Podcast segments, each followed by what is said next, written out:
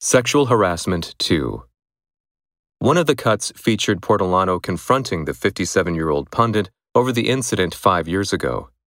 He responded first by claiming he couldn't recall lifting her skirt.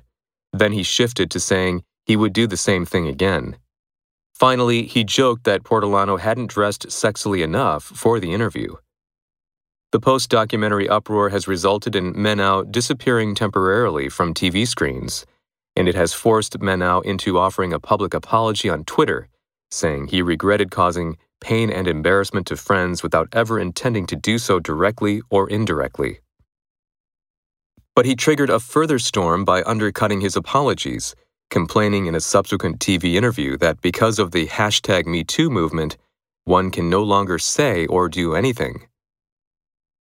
Anne Laure Bonnet, a presenter on beIN Sports, has said publicly some men are going to be frightened about us speaking up. They can be assured we will speak up. But the female journalists stress that their campaign is not so much about the behavior of individual men. The problem is not one man, but the system that has allowed some men to act like this for years without ever being reprimanded, tweeted Portolano. French TV companies are scrambling to limit the damage of a scandal that is eroding their reputations. Several have said they are launching internal inquiries. Trigger What was the trigger for the riot?